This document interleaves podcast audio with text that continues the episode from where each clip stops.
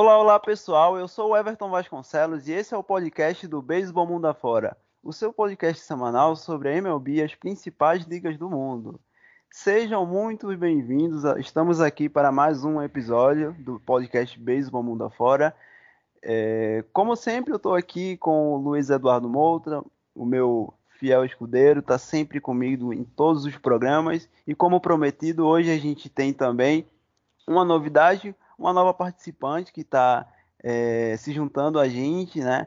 É, uma voz feminina, né? A gente vai ter uma voz feminina agora no podcast. E aí eu já vou começar aqui, né? Dando as boas-vindas a ela, né? Seja muito bem-vinda, Paula. Opa, obrigada. É, e não vou ser mal educado, também tenho que dar as boas-vindas, como sempre. Boa noite. A gente está gravando à noite, então eu vou dar boa noite ao, ao Luiz Eduardo Mouta. Como é que você está, Mouta? Boa noite, Everton. Boa noite, Paula. É um prazer estar aqui com vocês, aqui virtualmente, nessa nossa ligação aqui. Tudo de bom aí para vocês. Boa noite, amigos ouvintes do podcast do Beisebol Mundo Afora. Mais uma semana da gente junto aí, conversando sobre esse esporte maravilhoso que é o beisebol. É isso aí. Vamos seguindo aqui. A gente separou alguns tópicos hoje para para falar, né? A gente sabe que a MLB ainda está parada, né? Vocês estão acompanhando com a gente no Twitter, nas redes sociais. É, a MLB e a Associação de Jogadores ainda está em, nesse processo de acordo, né?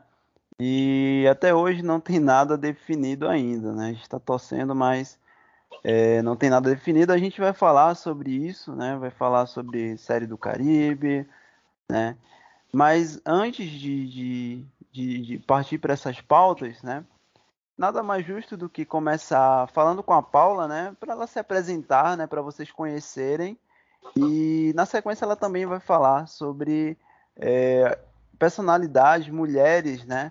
Que, que marcaram, que tem marcado seu nome no, no, no esporte, no beisebol. É, isso é bem, bem interessante da gente conhecer, né? E aí, nada mais justo do que a Paula falar sobre isso. Mas vamos lá, vamos, vamos conversar com a Paula, né? Primeiro. É, se apresenta para o pessoal, Paula, só para só para o pessoal te conhecer mesmo. Oi, gente. É, para quem não me conhece ou não está lá no grupo do WhatsApp, né, do Beisebol Mundo Afora, meu nome é Paula, eu sou de Manaus, sou torcedora do Blue Jays. É, eu acompanho. Eu comecei a assistir uns jogos de beisebol lá para 2009 com o World Baseball Classic. E aí, mas comecei a acompanhar mesmo em 2010. Escolhi os Blue Jays para torcer. É, jogo softball aqui. E, e é isso, espero contribuir com o podcast com algumas coisas. Ah, com certeza vai contribuir sim. A Paula é uma pessoa bem ativa no nosso grupo, né? É, como ela disse aí, torcedora do Blue Jays, está sempre lá é, mostrando seu clubismo e torcendo pro Vlad Júnior. Pouco clubista, né? Mas é. É, eu sempre tentei convidá-la para cá, né? Ela sempre falou que ela e, e assim é engraçado, Monta, que a Paula fala: "Ah, não, cara, não eu não manjo muito de beisebol e tal. Aí esses dias a gente tava falando sobre o Reginato, né? Que o time do, do Magalhães foi campeão do, da Venezuela. Ela mostrou um tweet de 2012. Pô, a Paula, ela, ela assiste beisebol bem antes de mim, sabe? Então, eu, ela eu, fala. Eu, ah, também, eu também. É. Não, é. porque, sinceramente, é, teve uma época principalmente quando eu estava na faculdade, que eu acompanhei pouco. Então eu me sinto muito desatualizada, assim, eu voltei a acompanhar por completo, assim, ano passado. Aí, durante esse tempo, eu vi as coisas ali do meu time e só. Mas eu acompanho o beisebol, assim, 2000, 2010, 2011, 2012. É, eu era muito ativa no fórum Strikeout, não sei se algum de vocês conhecem. Uhum, conheço. Sim. É, ali onde que acumulava, onde que se juntava o pessoal do beisebol, conversava, era muito legal. Tem, sou amiga de alguns até hoje daquele, daquele fórum. Eu já ouvi falar desse fórum do Strikeout, eu nunca participei não, mas eu já ouvi falar e o pessoal falava bem mesmo. Sim, e... sim, foi, foi lá que eu aprendi muita coisa também, principalmente da história do beisebol. Foi essencial assim para eu gostar do esporte. É, a gente tinha muita coisa, né? Antigamente tinha o, o aquele perfil segunda base. Eu, Sim. Na época que eu não, não era muito apegado ao beisebol, eu sempre acompanhava coisas por, por esse, esse perfil e o casa, casa do beisebol, né? Tem, uhum. Tinham muitos perfis bem legais, né? O pessoal fazia o um segunda base, bem, bem, bacana. O segunda base, antes de ser segunda base, ele foi o MLB Brasil, que quem fazia era um amigo meu, o João. E aí acabou com a vida, ficou muito ocupada a comunidade do beisebol assim não era tão grande na época, né? Agora tá no Twitter, pelo menos, tá com uma comunidade bem legal de brasileiros. Sim, a comunidade de beisebol do Twitter eu acho muito bacana. Eu, eu gosto muito do pessoal, assim, a interação, a receptividade. Às vezes, uma vez ou outra rola treta, mas, mas em geral, assim, os perfis são muito gente boa. Tanto que tem uma galera que está lá no nosso grupo, né? E você aí, ouvinte nosso, que ainda não entrou no nosso grupo do Beisebol Mundo Afora. O que, que você está esperando, né? Pô, vamos entrar no nosso grupo lá do Beisebol Mundo Afora. A é. galera é muito gente boa, cara. Muito depois, gente boa. Sim. Depois Aí a gente consegue assunto até no lockout, né? Tem nada é... acontecendo, mas a gente tem um assunto lá, umas brigas Verdade. também. Isso, é. Muito bom, muito bom depois desse convite do Mota, vai entrar tanta gente que a gente vai ter que criar o Beisebol Mundo Fora 2 para pessoal. é, que bom, que entre mesmo, porque o, o bate-papo, a galera é muito gente boa. É verdade. Mas só para a gente não perder o rumo aqui, né? É, eu soube que a Paula vai falar um pouco sobre beisebol feminino e ela trouxe alguns nomes fortes, né? Do, é, que vem desempenhando papéis importantes no beisebol, né, né Paula? Sim, sim. É, para quem não sabe, as mulheres geralmente elas acabam é, indo na direção do softball, né? Que é um, para quem não conhece, é um beisebol uma versão menor. É, o campo é menor, o jeito de jogar tem umas regras diferentes.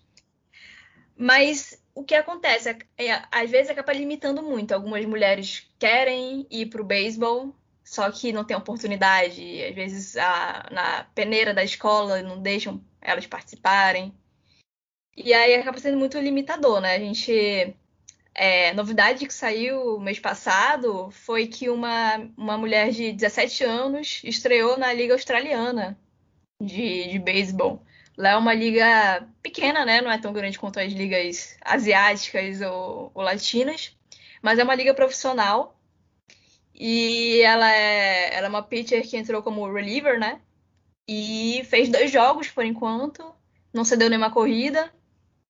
Já fez em um ponto innings, é, deu três strikeouts. Então, um sucesso, né, para ela, que, que ela consiga ser o nome e inspirar outras, outras garotas a buscar esse sonho aí.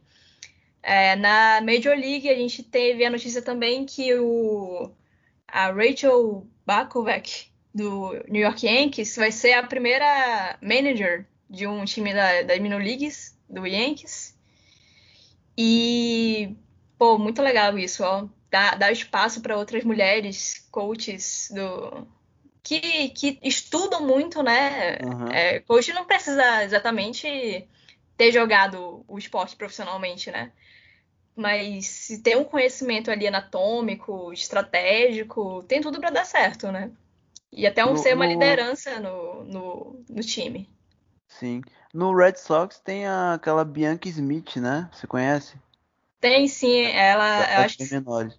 Sim, ela trabalha muito no, na, no, na, no desenvolvimento dos jogadores, né? Parece que ela tá na, lá no campo de Spring Training, que é onde que os jogadores estão mais jovens estão se, se desenvolvendo.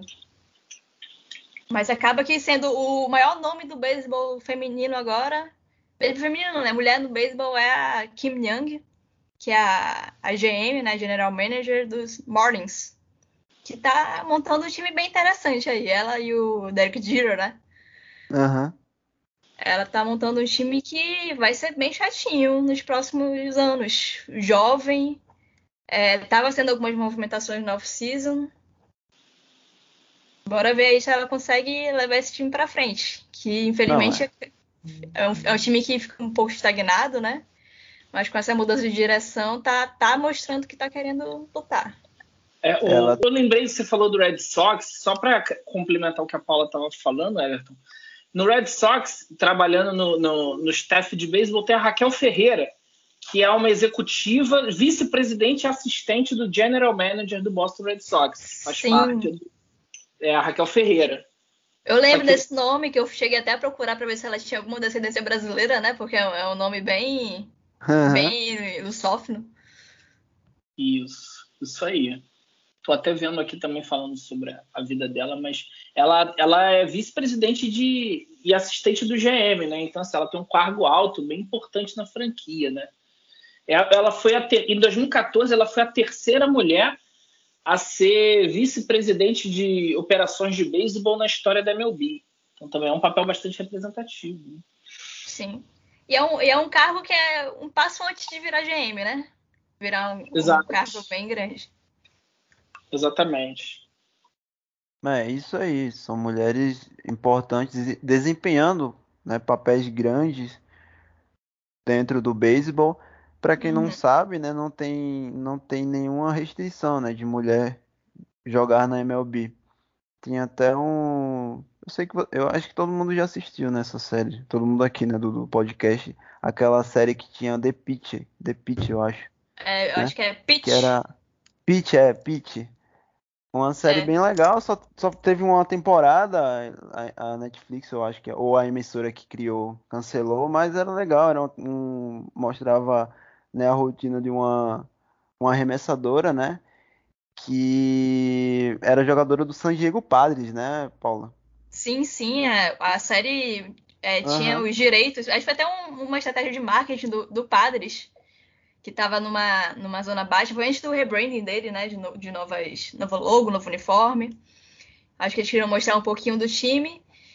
E aí fez essa série. Foi, é uma série bem legal, durou só uma temporada. Não sei se é fácil de achar. Ela é de 2016. Não é uma, não é um, uma série da HBO, não é um, uma, uma grande série, é um pouquinho novela, mas é legal. Uhum. A, o diferencial que fez ela ir na, na chegar às majors nessa série é que ela tinha uma screwball, que é um arremesso meio diferente que muito poucos jogadores jogam hoje em dia. Uhum. E aí ela conseguia eliminar os jogadores com essa bola, é bem legal. É verdade. É uma série muito boa mesmo. É, e é isso aí, mulheres importantes, né, desempenhando papéis grandes dentro do beisebol, né, chegando até cargo aí, como a, a Paula falou, né, de, de General Manager, né, que é o cargo mais importante aí, organizacional da franquia.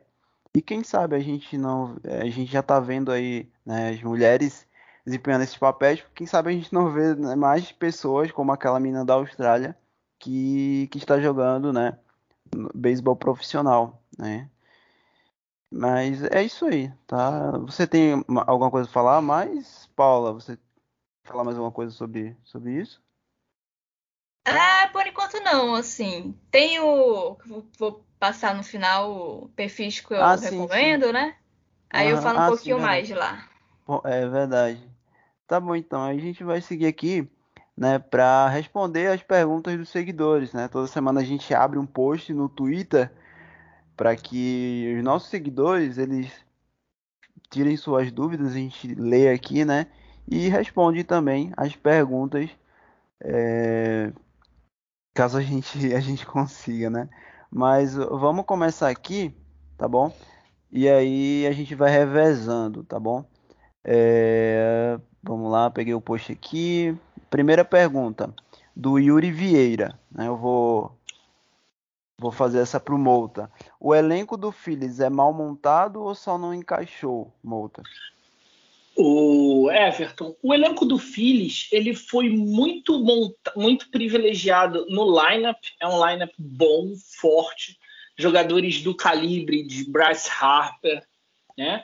O, o Real Muto, que é o melhor catcher da, da liga, se você for pegar em todos os catchers da liga, o Real Muto, eu, eu creio que ele, ele, é o melhor, o JT Real Muto. Tem o, outros jogadores de topo de lineup que são bem eficientes, como o Jean Segura, o Reese Hoskins é um bom rebatedor de primeira base. O, o que no Phillies, para mim, é o grande calcanhar de Aquiles é o bullpen. Isso não é de agora. O, o, o Phillies ele tem uma rotação que eu acho que até melhorou na, na, nessa última temporada. Os Phillies eles tinham o Nola, que não fez uma grande temporada, não fez uma grande temporada, mas é um bom pitcher. Eles têm também o, o Kyle Gibson, o Zach Eflin e o Zach Wheeler. Nem falei do Zach Wheeler. O Zach Wheeler foi concorrente a Young, fez uma temporada sensacional. Eles têm o Kyle Gibson, como eu falei, o Zach Eflin e tiveram um menino que está ascendendo agora de pré-arbitration, que é o Ranger Soares, canhoto, que foi muito bem na temporada passada, começou bullpen e terminou na rotação. Só que o bullpen do, do, do Phillies entrega muito jogo. É um bullpen muito fraco. Eles perderam muito jogo na temporada regular né, de 2021 com o bullpen entregando. Falta muita profundidade ali no bullpen.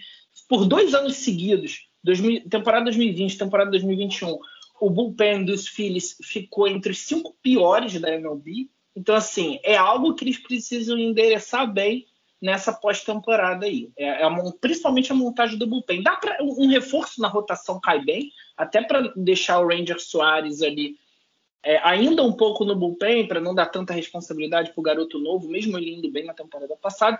Mas eu acho que é muito importante os filhos olharem o bullpen. É verdade. E aí, aproveitando que você já está falando sobre o Phillies, Molta, tem outra pergunta para a mesma franquia aqui. O Pô, o pessoal coloca um nome, uns nomes bem, bem complicados aqui no Twitter, mas enfim. É o Hurtsvania, né? Grande fã do, do Jalen Hurts aí, quarterback do Philadelphia Eagles. Ele tá perguntando qual que seria a melhor opção para a OF dos Phillies, né? É, tem o tem o, o Harper, né, o McClutchin e qual que seria a melhor opção, Mouta? Olha, assim, na na, na, na off-season, a gente, a, a, gente teve poucas, poucas contratações, né? Não teve uhum. tantas, tantas contratações assim, mas um jogador que, é, que ele é caro, mas seria excelente, ele cairia bem em qualquer equipe, por exemplo, o Castelhanos. Eu, eu não pegaria o Castelhanos ainda, porque eu acho que ele é um jogador muito caro os, a folha salarial dos filhos hoje, considerando o limite de 210 milhões que vai aumentar, é, os filhos estão com espaço na folha salarial de 35 milhões, o Castelhano é um jogador caro. Mas sem dúvida seria um jogador que cairia bem demais na, na, no, no outfield deles. Agora, eu, eu, não, eu não vejo o, os filhos assim com, com tanta necessidade no, no outfield. Eu acho que é importante reforçar o outfield sempre, né? É uma, é, um, é uma posição que é bom você ter jogadores que rebatam muito bem e é bom você, você precisa ter uma rotação bem consistente ali, né? Agora, eu acho que o, o, os filhos precisam focar mesmo no, no, no bullpen. Eu acho que o bullpen ali é, é uma necessidade muito grande, tá? Agora, sobre os jogadores que eu poderia sugerir, vamos lá. É, hoje, que seria. A, vários dos, dos, free agents de outfielder, dos melhores, já foram contratados. Né? O Starling Marte já foi contratado, o Mark Canha, Avisael Garcia. O Andrew McCutcheon saiu dos Phillies, seria uma boa uma boa aquisição, mas ele já era do, do, do, do roster deles, né? Não é um jogador que vai acrescentar tanto. O Kyle Schwarber pode ser uma boa contratação para os filhos, tá? O valor de mercado do Kyle Schwarber hoje ele está ali em torno de 13 milhões de dólares. Ele é um rebatedor canhoto, os filhos têm poucos rebatedores canhotos no lineup. E o Schwarber fez uma baita temporada passada, evoluiu bastante. Eu acho que seria um ótimo reforço para o outfield deles.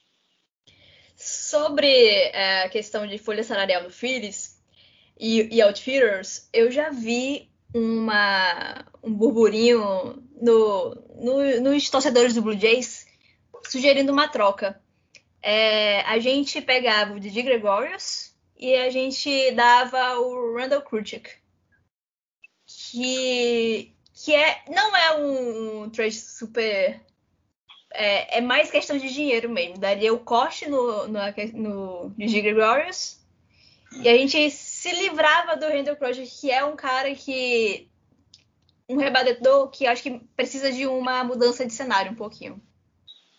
É, é interessante essa sugestão, Paula. Interessante, porque, é, assim, para você, para os Blue Jays, eu não sei se acrescentaria tanto, porque o Didi Gregório, embora seja um shortstop canhoto, é um, um, bom jogador, mas ele não veio de uma temporada passada boa, a temporada passada dele foi bem fraquinha. O 2020 dele foi bom, mas o 2021 dele foi fraquinho. Pode ser que ele recupere em 22, mas, mas o Blue Jays tem o, o, o Bobichette, né? Sim, no caso ele, ele moveria para a terceira base. É, pois é, teria que ter uma mudança de posição aí nessa jogada. Mas pode ser uma boa para eles. O, o Grishuk é um rebatedor de força, né? Ele ele Sim. melhorou é, em termos de contato no Blue Jays, ele evoluiu, ele tem tido mais contatos, bate forte. Mas vocês têm acesso no outfield, né? O Blue Jays está cheio de jogador de outfield lá. É uma troca interessante, não tinha, é um, um negócio interessante.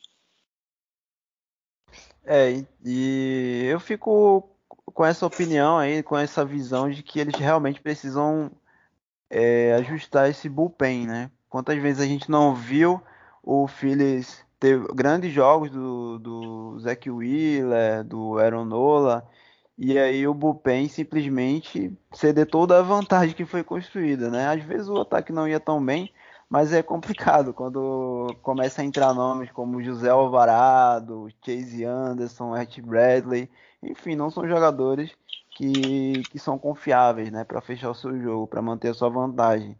E aí, acho que o Phillies tem um ataque bom, né? Tem um MVP, Bryce Harper. Tem um pitch game decente, né? Eu gostei da adição que eles fizeram do Kyle Gibson. Mas realmente eles precisam ajustar esse esse bullpen, né? Que aí é o que tem possibilitado eles de, de serem mais competitivos, digamos assim. Mas aí, seguindo aqui, né, tem uma pergunta de um torcedor do, do Los Angeles Rams, o NFC Champions, pergunta, né? Aí eu vou perguntar para Paula exemplos de trocas que possam ocorrer com o Merolson e o Matt Chapman, jogadores envolvidos e os times, prováveis times. Eu peguei essa pergunta porque um dos times é o meu time, o Blue Jays, né? A gente tá bem interessado no Chapman. A gente precisa é, resolver essa questão da terceira base. Eu não acho que o Bidio seja a resposta, eu acho que ele pode jogar numa segunda base, mas a terceira base, o, o Chapman é um dos, um dos favoritos entre os torcedores. Ali com o José Ramírez. Uhum. O, apesar de José Ramírez ser switch hitter e, e ser um, um rebatedor melhor, o Chapman traz é, Golden Gloves, né? Ele é um ótimo, um dos melhores defensores da liga e o time perdeu jogos ano passado por causa de defesa na terceira base. Esse é um fato. Aí, além do Chapman, poderia vir no pacote o, o Maneia, talvez. O Nossa, outro pitcher, né? Bem seria ousado, hein? É, seria caro. Mas o Blue Jays tá no, tá, no, tá no modo que tem que ganhar nos próximos anos, né? Aproveitando o time que tem aí. E tem muito prospect, a gente tem muito prospect. Poderia ir aí um, um Rochans, um Alejandro Kirk, é, quem mais? É, Otto Lopes. Tem muito jogador pronto já, não é jogador de single A que vai daqui a cinco anos, são jogadores que já podem ir para a Major League. E, e, nesse rebuild aí que eles estão fazendo. Outro time que está bem interessado no Chapman e no Olson, eu, talvez até mais no Olson, seria os Yankees. É, uhum. Eles estão precisando aí de uma primeira base, o, o Void não, não deu o que eles queriam. E o Rizzo? É, o Rizzo tá aí no free agent, né? Não sei se ele vai para lá. Uhum. É um ah, que a gente é. não ouve muito burburinhos, né? Sobre pra onde vai. Meio esquecido nessa off-season. É verdade, verdade. Pensei até que ele ia continuar no Yankees, mas ele tá free agent, né? Tá free agent. É. É, eu acho que foi bem coerente aí, realmente. Uhum. o momento do ex, né, do Oakland Athletics, é, mesmo de reconstrução, eles perderam o Bob Melvin, né, aí na, na última temporada pro, pro San uhum. Diego Padres. E é, é, é uma, assim, né, foi meio clubista, tá? não, mas... mas... tem outros times aí também, tem o, tem o Met. O problema do, do Yankees é que eu vi que eles não querem envolver é, dois prospects bem, bem é, prezados por ele, né? O Volpe e o Peraza. Então aí fica difícil de conseguir um, um jogador bom, bom, né? Um, jogador já, já pronto, via trade. Mas eles têm dinheiro aí, né? Também podem contratar quem eles quiserem. Só é, tem que ter vontade. É, o, o, o, os Yankees, eu já ouvi muito, muito boato ligando o Olson aos Yankees. O que eu acho que complica nesse caso é que os ex eles estão entrando numa fase de rebuild eles vão querer prospectos, eles, eles, eles vão querer prospectos que tenham valor e que eles vejam possibilidade de desenvolvimento, né? Então, assim, nesse sentido, eles vão, como a gente brinca, né? Eles vão enfiar a faca em quem é, for negociar com eles. Eles vão querer prospectos de valor, né? Então, assim, o Blue Jays, como a, Paula falou muito bem, eu também concordo, o Blue Jays tem que visar a terceira base, o Chapman cairia como várias luvas de ouro ali, né? A gente brinca, né? Cai como uma luva. O Chapman cai como várias luvas ali na terceira base. e o, mas o problema é que os ex eles vão assaltar franquias é, é, em termos de prospectos. E eu não sei, o Yankees ele acumulou uma farm boa nos últimos anos, o Blue Jays nem se fala. E, mas eu não sei se essas franquias vão estar dispostas a liberar jovens de grande valor numa troca dessa. E aí, eu, isso é que eu acho que pode emperrar negocia as negociações. Eu estava vendo aqui quais são os prospectos que, que alguns jornalistas ligaram ao, a algo que o ex que gostariam e colocaram aqui Luiz Gil. É, eu não trocaria Luiz Gil. não, né? não. Sem chance. Esse cara, né? esse cara vai ser muito chato, né? Ele não, os Yankees não vão trocar ele mesmo. Eu duvido muito. Duvido é? muito. Duvido muito. Mas, mas o preço que eles vão querer não vai ser muito abaixo disso, não. Vai, vai uhum. ser gente pesada. É. É.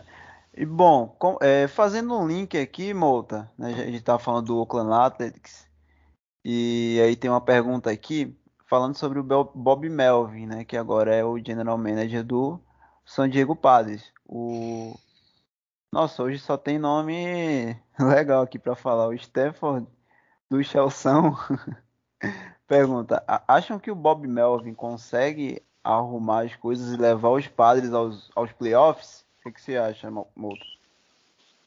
É, os padres, assim, eles tiveram uma derrocada muito triste, né? Na temporada passada, da metade para final da temporada deles foi bem difícil. O time despencou de produção. Houve alguns problemas de vestiário ali, né? Conflitos internos. O Jay Stingler não conseguiu domar o vestiário da maneira devida. Teve problemas ali, apareceu né, vídeos dos jogadores tendo problemas ali durante as partidas, o Tatis com o Machado, coisa ali que depois eu acho que eles se resolveram, mas ficou claro que, que o Tingler não estava domando o vestiário. O Bob Melvin é um técnico, é um manager muito experiente. Tem muita vivência do, do Oakland já, já precisou lidar com jogadores mais experientes. Eu acredito que ele consiga lidar ali com aquele vestiário. Vai, eu acho que ele vai ter mais sucesso controlando o vestiário do que, principalmente comparando com o Jay Stingler. Mas o, os padres ali, eles, eles deram azar com lesões, diga-se de passagem. Eles deram muito azar com lesões na temporada passada.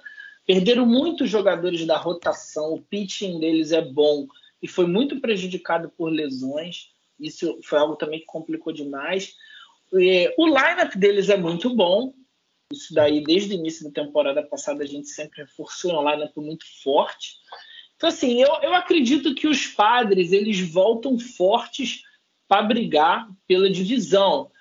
É, eu também acho que seria interessante para eles ali, de repente, buscar um reforço ali no montinho, na rotação, de repente, porque o, o Dinelson Lamé, que era um pitcher que eu imaginava depois de 2020 fosse engrenar na rotação, ele teve muitos problemas físicos, voltou para o bullpen, desfalcou a rotação que já foi bem bastante combalida por lesão na temporada passada. Então eu acho que é importante o, os padres de repente, eles já fizeram tantas negociações pela rotação, né, por jogadores de rotação, mas é uma rotação que, apesar de ter pego vários valores bons, tem seus riscos de lesões. São jogadores bons, com um potencial de render ainda mais, mas com risco de lesão. Blake Snell, o Mike Clevinger, né, que não jogou temporada passada, mas está com previsão de voltar nessa temporada. Então, assim, eu acho que é importante os padres, de repente, reforçarem um pitch, se reforçarem com um pitch de rotação e olhar também um pouquinho ali o bullpen, é, porque eles, eles têm jogadores com que têm riscos sérios de se lesionarem, tá?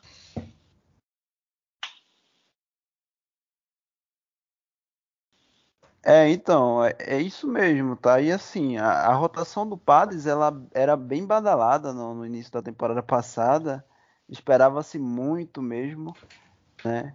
de, em nível de produção da rotação e realmente foi uma rotação que sofreu bastante com lesões. Tiveram que improvisar muito, muito seus relievers, né, para começar o jogo e até o Yu Davis sofreu bastante no, no, no, final da temporada, né? Não foi aquele Yu Davis que a gente estava acostumado nos últimos dois anos. Então foi um grande balde de água fria, né, para o torcedor do Padres tanto esse essa performance abaixo dos jogadores, né? E aí ficou essa incógnita, né, para esse ano. Eles contrataram um bom general manager, né? o Bob Melvin tem muita experiência, então acredito sim que, que eles vão é, ter, um, ter uma evolução, tá? Playoff, se vão pegar playoffs, eu não sei. É um time que, que pode tranquilamente pegar playoffs, tá? E, e é o esperado para esse time, mas eu não sei se, se eles vão, como o Malto estava falando, né, se vão resolver esse problema e sua rotação ficar saudável, tá? É, mas seguindo aqui, né, o, o, Alex ele perguntou né, sobre o Rangers, né? Se o Rangers ele pode trazer mais FIs, né? Porque ele viu falando sobre Castelhanos, Suzuki, Keishon, né? Isso é possível que possa virar um time de playoffs. Paula, você, o que, que você acha? Olha, o Rangers eles investiram pesado, surpreendentemente, né? Pesado nessa off-season curta que a gente teve em dezembro. Gastaram 600 milhões em dois jogadores, Corey Seager e Marcus Simeon. São jogadores muito bons, é, nível MVP. Se eles manterem o, o nível, né? O Seager é, tem problemas de lesão e o Simeon é, teve temporadas montanhas russas, né? É, essa temporada passada ele foi terceiro na, no MVP da, da AL, mas é, no ano anterior tinha sido muito ruim, aí no ano anterior a esse foi muito bom, e no ano anterior, anterior a esse ele foi ruim. Então é um contrato bem arriscado, né?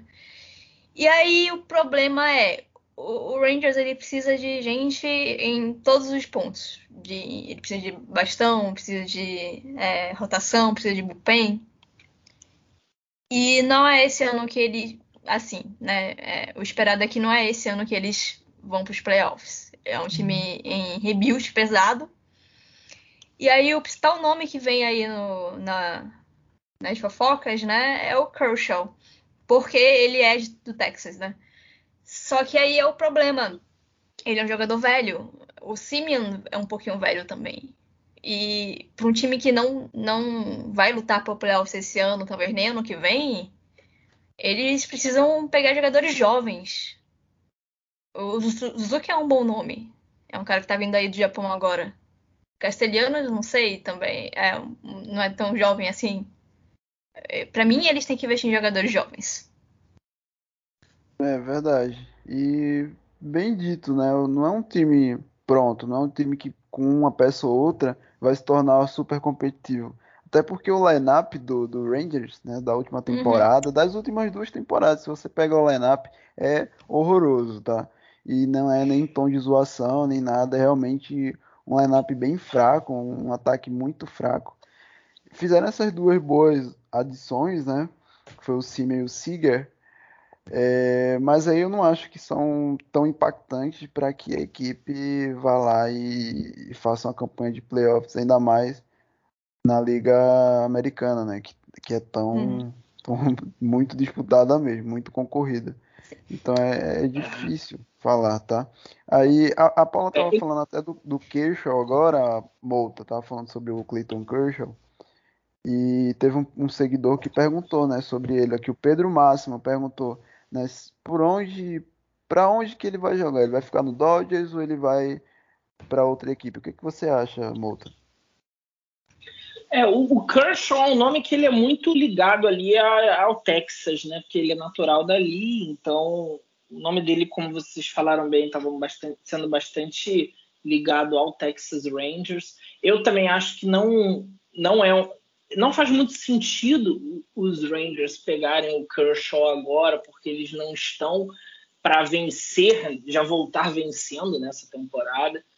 É, assim, o Kershaw ele não. Você, as pessoas não podem. É meio difícil quando a gente pega aqueles jogadores lendários que, que já não estão mais no auge das suas carreiras, porque a imagem de uma lenda que a gente tem do rendimento dela é muito forte no, no, quando ela estava no auge. E o Kershaw, ele é uma lenda. O Kershaw, ele é uma lenda.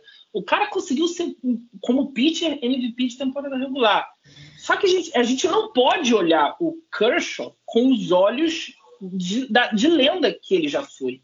O, o Kershaw, ele ainda é um bom pitcher, ainda pode render, mas ele não é mais um pitcher que ele pode, deve ser contratado para uma equipe para colocar ele como ace da rotação. O Kershaw hoje ali é para ser um número 2, numa rotação mais forte, quem sabe até um número 3, tá? Então, assim, eu, eu entendo que não é o, momento ideal para o Rangers contratar ele, embora ele esteja sendo muito ligado à franquia. Mas, por exemplo, é, só que ele é um jogador também caro. Então, para times que têm pouco espaço na folha salarial, fica difícil também contratar ele. Não é um jogador fácil de você encaixar hoje, né? Mas, por exemplo, é um jogador que pode cair bem numa franquia que esteja boa para lutar por playoff, né, na, na, Liga Nacional, na Liga Americana, e que falta de alguma coisa ali na rotação, precisa só de alguns ajustes ali na rotação. Por exemplo, o, eu não sei se ele jogaria nos Astros, porque os Astros ali teve muita confusão na época lá da World Series de 2017, enfim, eu acho que não teria muito clima para jogar ali, tá? Mas, mas, por exemplo, ele poderia ir para um outro time forte da, da, da Liga Nacional e que, que tiver disputando, por exemplo.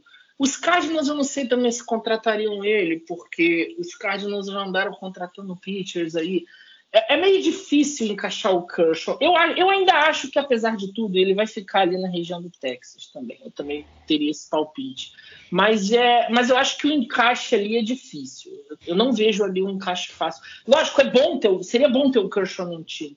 Mas não é um encaixe fácil em termos de salário, a não ser que ele baixasse o salário dele. Né? E, e é. voltar para o Dodgers? Pode ser, sim. eu acho que vai ter que ter um acordo ali, o, o, o Paula, porque o, o Kershaw ele vai ter que aceitar um pay cut, ele vai ter que aceitar o um corte de salário, porque os Dodgers eles querem manter muita gente boa ali para se manterem ali no topo da, da briga ali pela divisão. Mas, mas assim, o Kershaw voltando para os Dodgers vai precisar diminuir salário. Eu acho que é possível, mas vai precisar diminuir salário. Porque o último patamar do, do, do, do, do último contrato dele foi em torno ali de 30 milhões de dólares, por volta ali de perto de 30 milhões de dólares. Ele já não pode mais pegar um contrato desse patamar. Eu acho que não é sustentável. É, e, e, o, e, tem outro, outra coisa, o Kershaw ele precisa resolver sobre essas lesões dele também, né? Ano, ano passado ele ficou na IL 60, perdeu a maior parte da temporada e também aí voltou, não conseguiu ajudar a equipe na, nos playoffs, né? Então é um, um arremessador que historicamente vem sofrendo com lesões também. E ele precisa ajustar isso, porque ele acaba virando uma incógnita, né? Até para o Dodgers, eu acredito que é, o impasse maior seja, seja por isso, porque ano passado o Dodgers teve que improvisar muito com os seus arremessadores de bullpen, né? para iniciar jogos, usou muito, porque realmente ficaram sem, sem arremessadores, né? Ou por conta de lesão, teve o caso do, do Trevor Bauer, enfim. Mas realmente eu acho que o, o Clayton Kershaw precisa é, resolver essa questão da, das lesões dele, porque tem, tem sido, tem atrapalhado bastante é, esses últimos anos do jogador, tá? Mas enfim, é, continuando aqui, o Diogo ele perguntou como eu posso aprender o esporte onde é transmitido, né? É, sobre essa pergunta, eu posso até responder, né? Eu que, que administro lá a página do Beisebol da Fora, então, assim, nada melhor do que aprender o esporte assistindo os jogos, né? Acompanhando de fato, né? Esperar a temporada da MLB é mais fácil porque é uma temporada é, é a principal liga né, do, do esporte, é a, a, liga que é transmitida aqui para o Brasil, enfim. As, os caminhos são acompanhar os jogos, né, assistir mesmo os jogos, você vai aprender de fato é, é, é assistindo e ler os materiais que tem disponíveis, né? Tem material de vídeo, tem material escrito no, no nosso perfil no Beisebol Mundo Afora. Tem um, uma, uns fios lá, umas trades que eu fiz explicando tudo que um iniciante precisa saber para entender o básico do beisebol, para entender beisebol de fato, né? É, lá você aprende sobre, tem trade sobre os tipos de eliminações, tipos de rebatidas, sobre o campo, é, como entender o box score, como entender o placar, enfim, é, tem muita coisa lá, tá bom? Naquela, aquele fio lá que eu fiz, no, que está no fixado, é bem, bem completo e aí vai interagindo também, entra em grupo do WhatsApp, né? É, ou se não, vai interagindo no Twitter. E assim você vai entrando nesse mundo aí do beisebol, nesse mundo gigante que é o beisebol. E daqui a pouco vai tá aí com o perfil também. Pode estar com o perfil e, ou fazendo podcast, assim como a gente está aqui hoje, tá bom? Então é, é isso. Qualquer coisa é só mandar mensagem lá, interagir com a gente, eu respondo todo mundo. E eu acho que é isso, tá? Entrar no grupo tem... do Beisebol Mundo Afora, pode fazer é qualquer é pergunta, mesmo que seja besta, tem gente, sempre gente lá para responder. Pois é. Eu ia, eu ia falar é isso. Eu ainda não né? tinha falado, é, eu ainda não tinha falado hoje. Entrem no podcast do Beisebol, no podcast não, no grupo do Beisebol Mundo Afora. Entrem no grupo do Beisebol Mundo Afora. E como o Everton eu... falou, só perguntar lá, falar as coisas que a gente interage. Verdade. E para quem não sabe, tá? Ele perguntou também aqui como é que assiste os jogos. Tá? É... Jogos da MLB é mais fácil, né? Tem uns sites, né? Tem um site que a gente colocou. Eu coloquei até o link lá no na bio do perfil, tá? Se você entrar na bio do perfil, tem uns links úteis, né? Tem um link para o podcast, tem link para o Instagram, tem link para pro, pro grupo. e tem também um link para assistir MLB, tá? Tem lá é, o título, assista MLB. É só clicar lá que você consegue assistir os jogos, tá bom? E óbvio, os jogos da MLB são transmitidos na ES, pela ESPN, tá bom? E de outras ligas, todas as ligas que a gente acompanha, que eu acompanho, eu sempre coloco o link no, no Twitter, né, dos jogos. Então, é basicamente isso, tá bom? É, seguindo aqui, eu deixei duas perguntas para o fim, até para a gente conseguir linkar né, com, com a próximo, o próximo tópico, tá bom? Do aqui da nossa pauta, né? Duas pessoas perguntaram sobre a, como tá a temporada, né? O Mr. Wright aqui perguntou é, teremos temporada? E o Wadezão o Eduzão, sei lá, enfim, fala: a, o acordo da MLB com, com a MLBPA sai antes do Spring Training? Ou seja, é, são duas perguntas que já, já, já estavam aqui, né? Já, já, a gente já vai conseguir fazer o link com a próxima pauta, né? Na semana passada a gente falou, né, sobre as duas reuniões que, que a MLB fez com a Associação de Jogadores, né, tentando aí formalizar o acordo, né, o contrato aí né, de trabalho, a gente estava bem otimista, né? Porque parecia que estava havendo progressos né, nesses acordos, mas aí eles fizeram uma reunião ontem, né? A gente está gravando hoje na quarta-feira, dia 2. Eles fizeram ontem uma reunião e aí não decidiram nada, né? E aí a gente já fica muito pessimista porque o, o Spring Training está marcado para iniciar no dia 16 de fevereiro, né? E aí a gente não tem absolutamente nada né, de acordo entre as duas partes, então fica meio que inevitável que a temporada atrase, né? Eu acho que o caminho é esse, né, pessoal? Sim, é, todos os indicativos é de que a, pelo, o Spring Training vai atrasar. Isso, para mim, pelo menos, acho que para todo mundo que está acompanhando, isso já é um fato. O Spring Training não vai começar na data certa. A temporada, eu também acho que há uma probabilidade muito grande dela se atrasar também, mesmo que é, haja uma, uma, uma, aceleração nas negociações. Semana passada a gente estava com o bastante otimista, essa semana já nem tanto.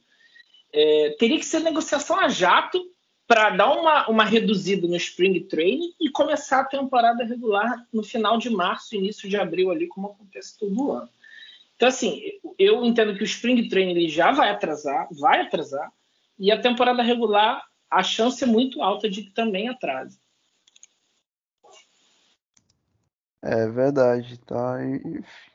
A gente vem acompanhando aí, né? E torcendo para que o quanto antes tem esse, saia esse acordo, mas realmente tá, tá osso duro de roer mesmo, né? E não tem muita coisa para falar, realmente é aguardar, tá bom, essa definição do acordo, mas assim, enquanto a MLB tá parada, a gente está tendo uma competição no, na República Dominicana, a Série do Caribe. A gente comentou né, sobre o início dela no programa passado.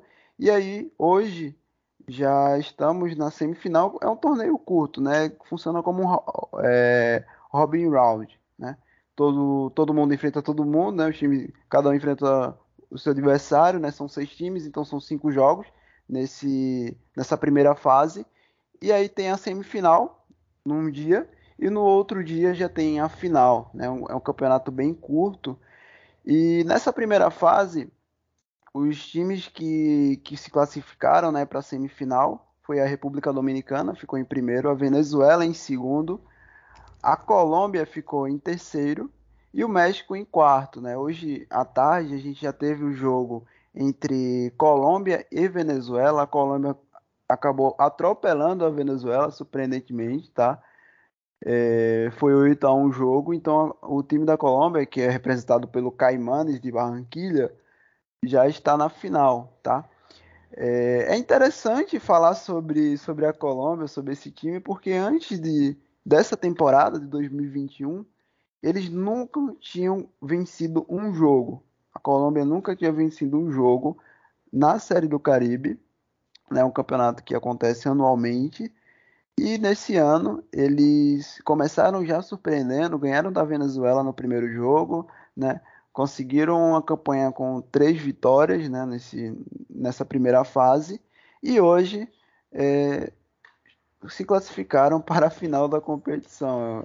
É bem surpreendente mesmo, até porque a, Venezuela veio de um jogo sensacional ontem contra a República Dominicana. O jogo, a República Dominicana é, começou ganhando por 6 a 0. A Venezuela foi lá, virou o jogo na sétima entrada. Né? Aí a República Dominicana acabou empatando no lance bem polêmico na oitava entrada. E nas entradas extras ganhou o jogo, né? E com isso a Venezuela ficou em segundo na segunda colocação. Esperava-se, né, por, por essa atuação de ontem da Venezuela, que eles passassem e fossem em busca da revanche na final aí contra a República Dominicana, mas não foi o que aconteceu. A, a Colômbia foi lá e jogou um balde de água fria e, tá, e está classificada. Nesse momento que a gente está gravando o podcast, é, tá rolando a outra semifinal, que é entre a República Dominicana e o México, né? A República Dominicana representada pelos gigantes de Cibal e o México pelo Charles de Jalisco, né? As duas equipes cada uma equipe campeã do seu país, o jogo está 1 a 0 para a República Dominicana na sétima entrada. Eu acredito que é, os anfitriões, né, eles vão se classificar para a final, é porque realmente são é uma equipe muito no nível acima, tá? Do, do dos demais. Tem nomes como José Siri, tem o Hansel Alberto, tem o, o Cano também, o Robson Cano, né, jogador do Mets. Então é a equipe mais qualificada, né? para esse para essa competição. Então acredito que junto com a Colômbia vai fazer essa final amanhã. Acabei falando muito aqui, eu acho que entre nós três eu sou o que mais acompanha essa competição, mas aí eu vou abrir para que vocês falem. Você, você tem acompanhado, Paulo, de alguma forma? Eu tenho acompanhado pelo seu Twitter, né? Que você mostra um pouquinho a, a Colômbia surpreendendo mesmo.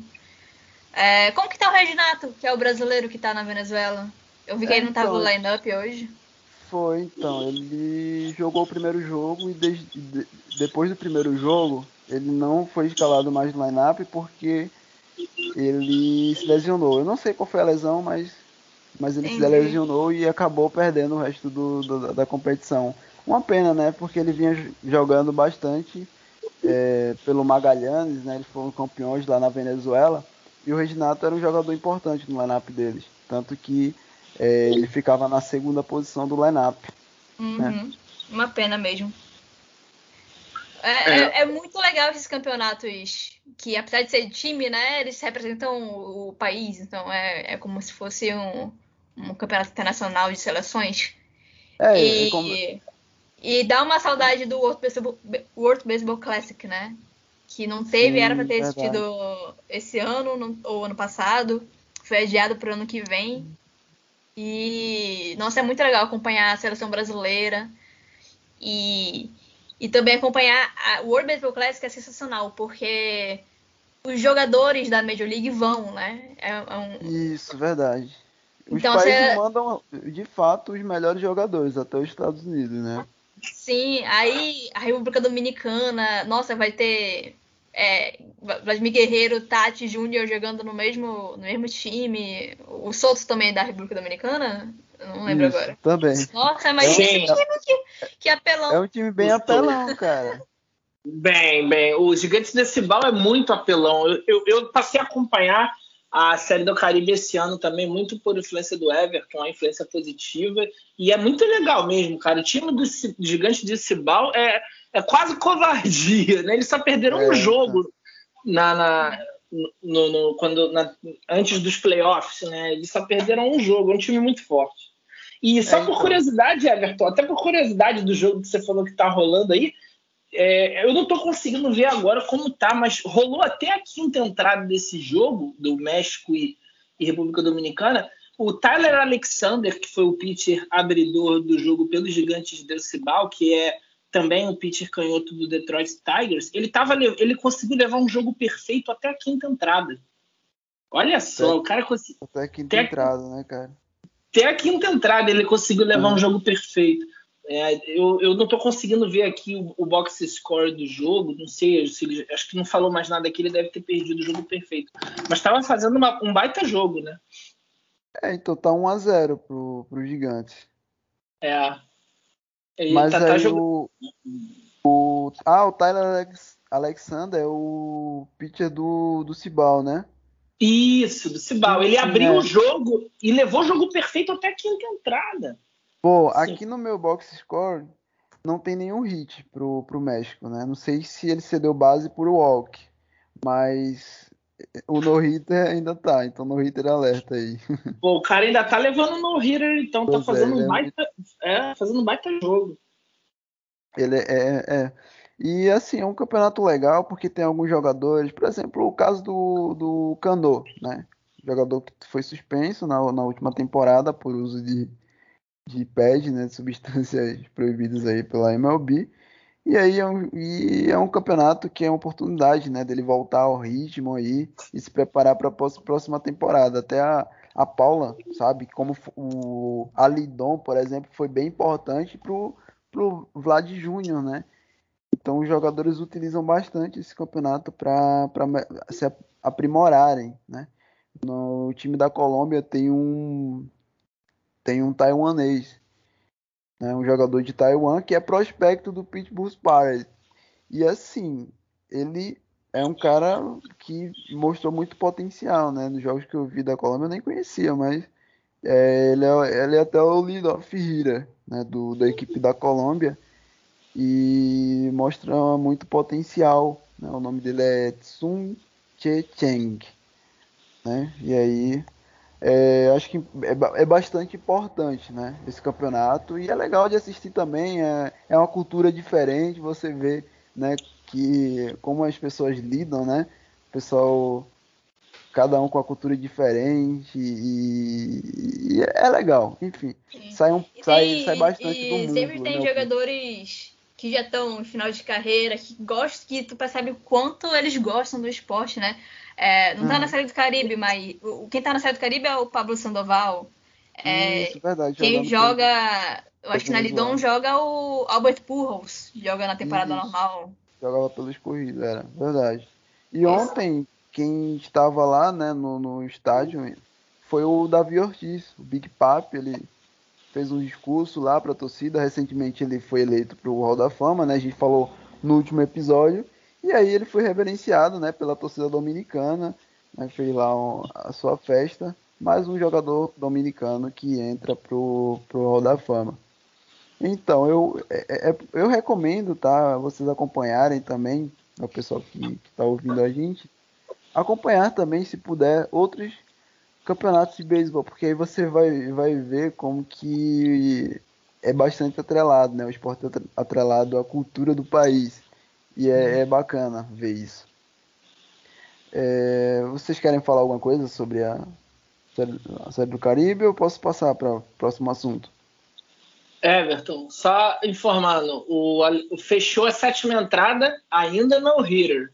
E, nossa, cara, vai, imagina, semifinal, você fechar é, com o Nohira. É. Rapaz, ele fechou ali, mandou um.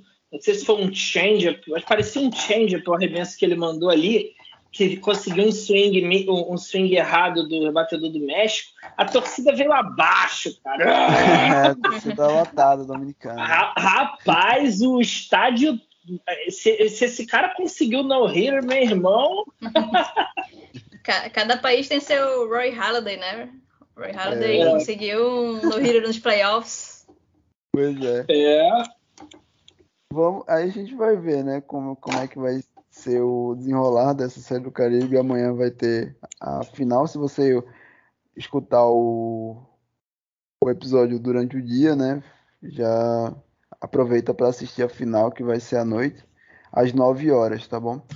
E aí na próxima semana a gente vê quem vai ser, quem vai ser o campeão e se o Tyler Alexander ele vai conseguir o no-hitter, né? Mas seguindo aqui, a gente vai falar agora sobre a dica cultural, né? Toda semana a gente dá uma dica cultural aqui, seja um documentário, um filme ou algum artigo, né? a gente traz aqui para que você é, veja, né? algo fora do jogo, tá? E aí a dica cultural de hoje foi o Mouta que sugeriu, que é o filme que muita gente conhece, mas é, que muita gente também não assistiu, né? O filme Campo dos Sonhos, né?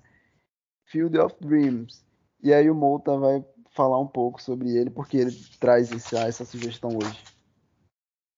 É, o Campo dos Sonhos é um filme maravilhoso para quem está conhecendo beisebol, é, começando a gostar do jogo, eu recomendo bastante porque ele vai fazer você amar ainda mais, vou gostar ainda mais do esporte, porque embora não pareça, você que está conhecendo o jogo agora, o beisebol é um jogo que ele tem muito a questão do romance, da, da paixão ligado, tem a questão do amor pelo jogo. O beisebol é um jogo muito romântico, embora não pareça, tem um lado muito romântico. E esse filme ele desperta muito isso, né? Que ele conta a história de, um, de, um, de, um, uma pessoa interpretada pelo Kevin Costner que mora no estado de Iowa, né? E ele começa a receber uma, ouvir vozes dizendo para ele construir um campo de beisebol no meio de um milharal. E essa voz, né, que vai falando com ele, falando para ele construir o campo de beisebol, ele ele, se, ele fala: caramba, só eu tô vindo? Como assim? Não sei o quê, construir um campo de beisebol no meio do milharal, quem é que vai vir jogar aqui? E, e a voz insiste, falando para ele: vai, constrói, os jogadores virão. Assim, é uma história muito linda de amor ao beisebol. E a Liga, a MLB, na temporada passada, ela fez um, um jogo especial que foi lindo, foi fantástico, assim, de, dava vontade de chorar um jogo que foi, no caso, entre o Chicago White Sox e o New York Yankees, que foi realizado no estado de Iowa, bem no meio do milharal, ambientado na realidade do filme Campo dos Sonhos. Foi lindo, assim, os jogadores entrando no, no, no diamante, vindo do milharal, de dentro do milharal, assim, é, é, igualzinho cenas do filme dava vontade, eu, eu senti vontade de chorar, assim, de emoção. Foi muito lindo, muito lindo, muito lindo. O, o protagonista ele é interpretado pelo Kevin Costner, né? Um ator famoso. Então, assim, eu recomendo demais vocês verem esse filme, porque se você já ama o beisebol, você vai amar ainda mais o jogo depois de ver essa película imperdível. É, e teve o jogo, né, esse ano que a MLB fez. É. Que foi. É. O final foi incrível. É assim, foi bem cinematográfico mesmo, aquele final lá. A gente tava até comentando antes do, de, de começar a gravar aqui o podcast. E foi um final que realmente, quando você vê o, o home run do Tim Anderson, né? E a comemoração e os fogos, nossa, é, é algo que arrepia mesmo, né? E é, foi um evento que deu muito certo, né? Que a MLB fez. E eles vão repetir aí, pelo menos já para o próximo ano, né? já já tem já tem evento marcado para o próximo ano e espero que seja um jogo tão bom quanto aquele, né? Que tiveram duas viradas na nona entrada. Tá? Mas aí fica a recomendação para vocês aí o filme Campo dos Sonhos, né? Muita gente diz que é o melhor filme sobre beisebol, né? Não é o meu preferido, né? mas muita gente realmente fala que é o melhor filme sobre beisebol. Então, você que não assistiu, aproveita para assistir esse filme. É, e seguindo aqui, a gente vai de outra dica. Agora é a vez da Paula, né? Ela, a gente sempre traz aqui um perfil para sugerir, né? Para que você siga um perfil interessante sobre beisebol, algum perfil da nossa comunidade, né? Lá no Twitter. E hoje a Paula ela trouxe vai falar um pouco sobre a, a Justine Siegel e vai trazer o perfil dela aqui para indicação também, né, Paula? Sim, é, é, como que eu falei sobre as mulheres no beisebol, muita informação que eu pego é desse perfil. A Justine Siegel é, treinou algumas vezes alguns times da, da MLB e, e, é bem atuante nessa, nessas campanhas que ela faz para mulheres jogarem beisebol, né? Não só ir para o softball, mas tentarem uma chance no beisebol na universidade, no colégio, e dar uma visibilidade também para jogadores que estão atuando. Tem uma. Eu, pelo perfil dela, descobri que tem uma, uma catcher na, no college. É, foi como eu descobri também a, a australiana lá. Então, quem tiver interesse em, em, saber dessa diversidade no beisebol, né? O perfil dela é bem legal. É o Justine Baseball lá no Twitter. É, é a minha dica essa semana. E é Instagram também ou só Twitter? Eu só sigo no, no Twitter. Ah, Não sei se Twitter, ela tem? Instagram. É. Tá bom. É, e, e para você aí, né, que. Para as meninas que escutam a gente, que ouvem o nosso podcast, né, uma dica bem legal que a Paula tá trazendo. Eu vou colocar o arroba lá quando eu for divulgar o podcast né, eu vou, eu sempre coloco, tá? Então não precisa se preocupar sobre a grafia do, do nome dela. Eu vou colocar lá e vocês já aproveitam para seguir. Então foi isso, né? Que o programa vai se encerrando, né? É... E aí, Paula, o que, é que você achou? Gostou de gravar com a gente? Vai continuar? Oh, foi tranquilo. Se vocês quiserem, se quiserem convidar para os próximos, estamos aí. É isso aí. Então a gente já vai fechar aqui depois do programa, a gente já vai fechar o contrato, tá bom? é, mas aí eu queria agradecer a todo mundo que ouviu, né? A gente chegou ao, fim de mais um episódio, o sétimo episódio do podcast Beisebol Mundo Fora. E vou me despedir aqui do Mouta, Muito obrigado, Mouta, e na próxima semana a gente está aqui. Muito obrigado, Everton. Foi um prazer. Paula, foi um prazer aí a sua participação. Espero que você continue com a gente aí, porque foi um papo muito legal.